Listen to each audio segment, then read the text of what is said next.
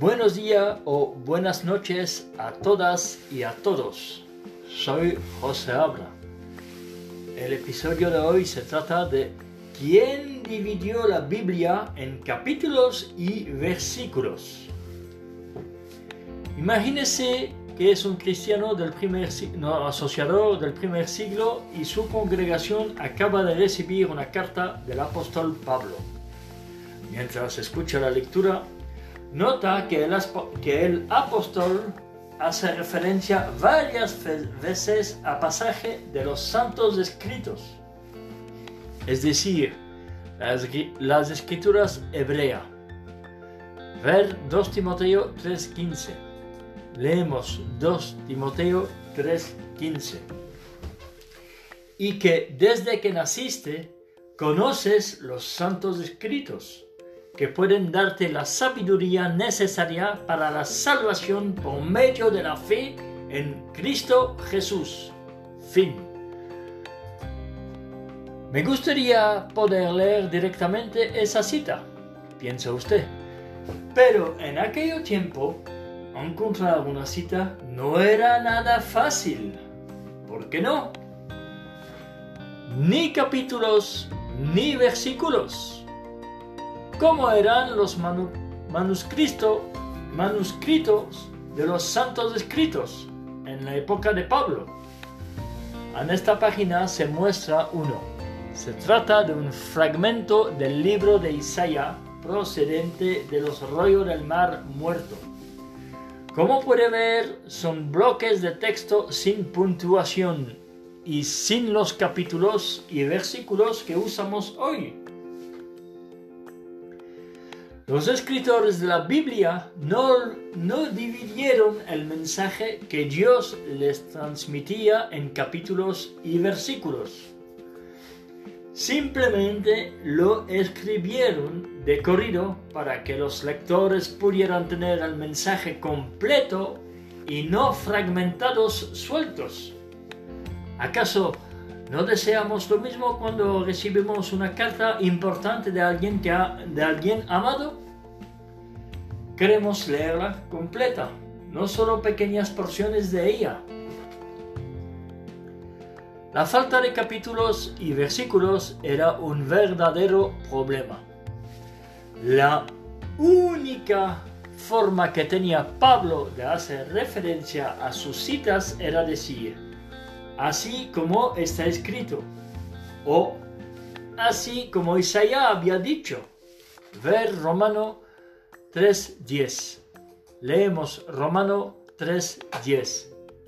Así está escrito no hay ni un solo hombre justo, ni siquiera uno. Fin. Ver Romano 9:29. Leemos Romanos 9:29. Y como Isaías también predijo, si Jehová de los ejércitos no nos hubieras dejado una descendencia, habríamos llegado a ser como Sodoma y nos habríamos parecido a Gomorra. Fin. Y estas citas resultarían difíciles de encontrar, a menos que uno conociera muy bien los santos escritos. Además, aquellos santos escritos no estaban formados por, por un único mensaje de Dios. A final del primer siglo, consistían en una colección de 66 libros. Por eso, hoy día, los lectores de la Biblia agradecen contar con capítulos y versículos que les ayuden a encontrar la información que buscan, como las muchas citas en las cartas de Pablo.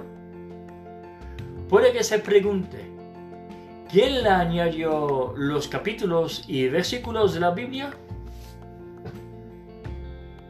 ¿Quién añadió los capítulos? Eso en primero.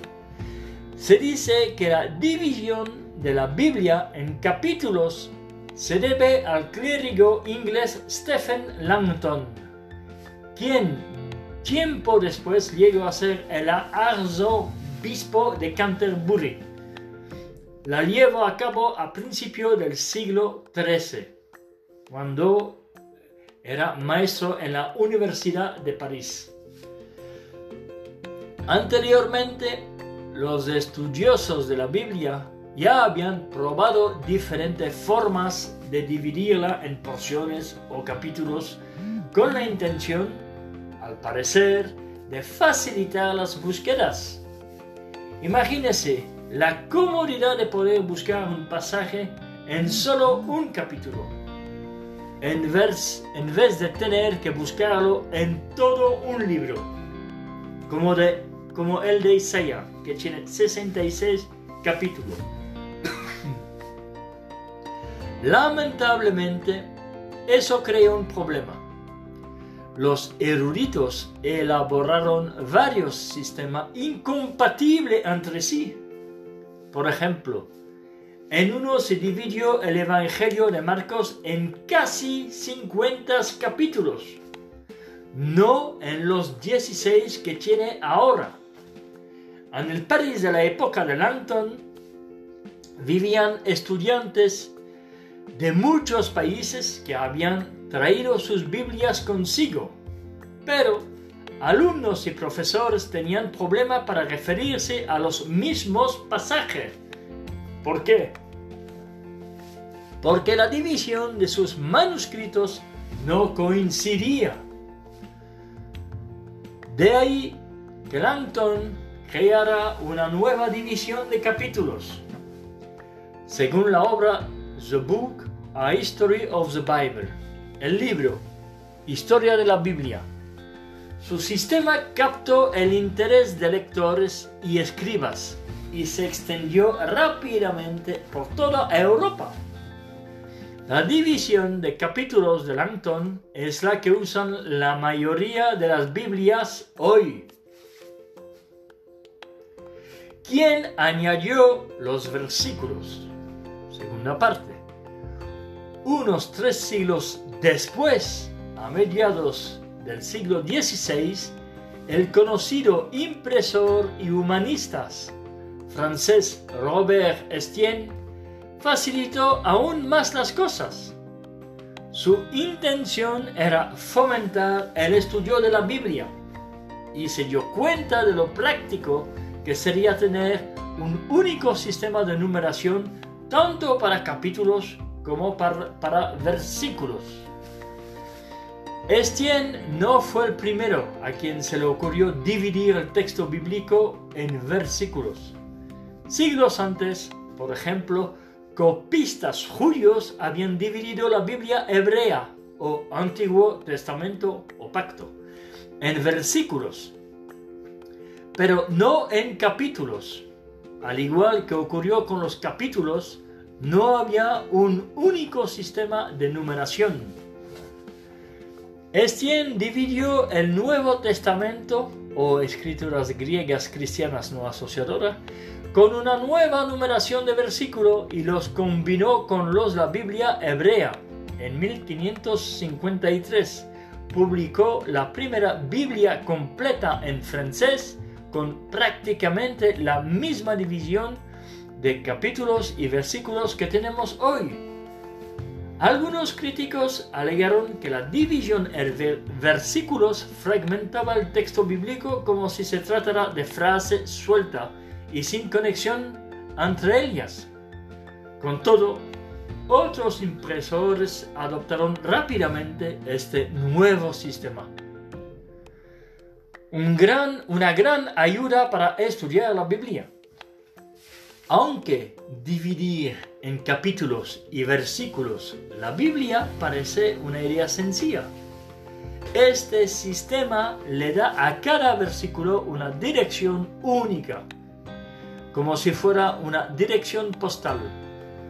Es cierto que la división en capítulos y versículos no fue inspirada por Dios y que en ocasiones divide el texto por lugares extraños pero la verdad es que nos facilita hallar los versículos que son importantes para nosotros, de la misma manera en la que marcamos en un documento o libro una frase o expresión que queremos recordar.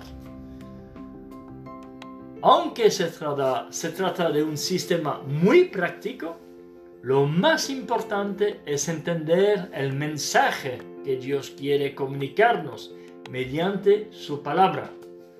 Procure leer el contexto de un relato y no un versículo aislado. Si así lo hace, estará cada vez más familiarizado con los santos escrituros que pueden hacer que pueden hacerle sabio para la salvación. Ver 2 Timoteo 3:15. Leemos 2 Timoteo 3:15. Y que desde que naciste conoces los santos escritos que pueden darte la sabiduría necesaria para la salvación por medio de la fe en Cristo Jesús. Fin. ¿Cómo se indican los capítulos y versículos?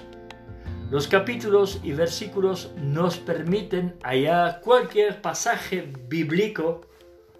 En esta revista, por ejemplo, la referencia Isaías 40:13 indica a el libro de, de Isaías, el capítulo 40, el versículo 13. Ahí podemos leer las palabras de Isaías, quien ha tomado las proporciones del Espíritu de Jehová y quien como su hombre de consejo puede hacerle saber algo. Las citas que hizo el, apóstol Pablo de estas palabras ahora se pueden hallar fácilmente en Romano 11, 34 leemos Romano 11, 34. ¿Por qué? ¿Quién ha llegado a conocer la mente de Jehová? ¿O quién se ha convertido en su consejero? Fin. Y en, en 1 Corintio 2.16 leemos 1 Corintio 2.16. qué? ¿quién ha llegado a conocer la mente de Jehová? para que puedan instruirlo. Pero nosotros sí tenemos la mente de Cristo. Fin. Y a ver, Isaías 40:13, vamos a leer. Isaías 40:13. ¿Quién ha medido el Espíritu de Jehová? ¿O quién puede ser su consejero y enseñarle? Fin. Fin del capítulo. Os dejo aquí y hasta el próximo. Adiós.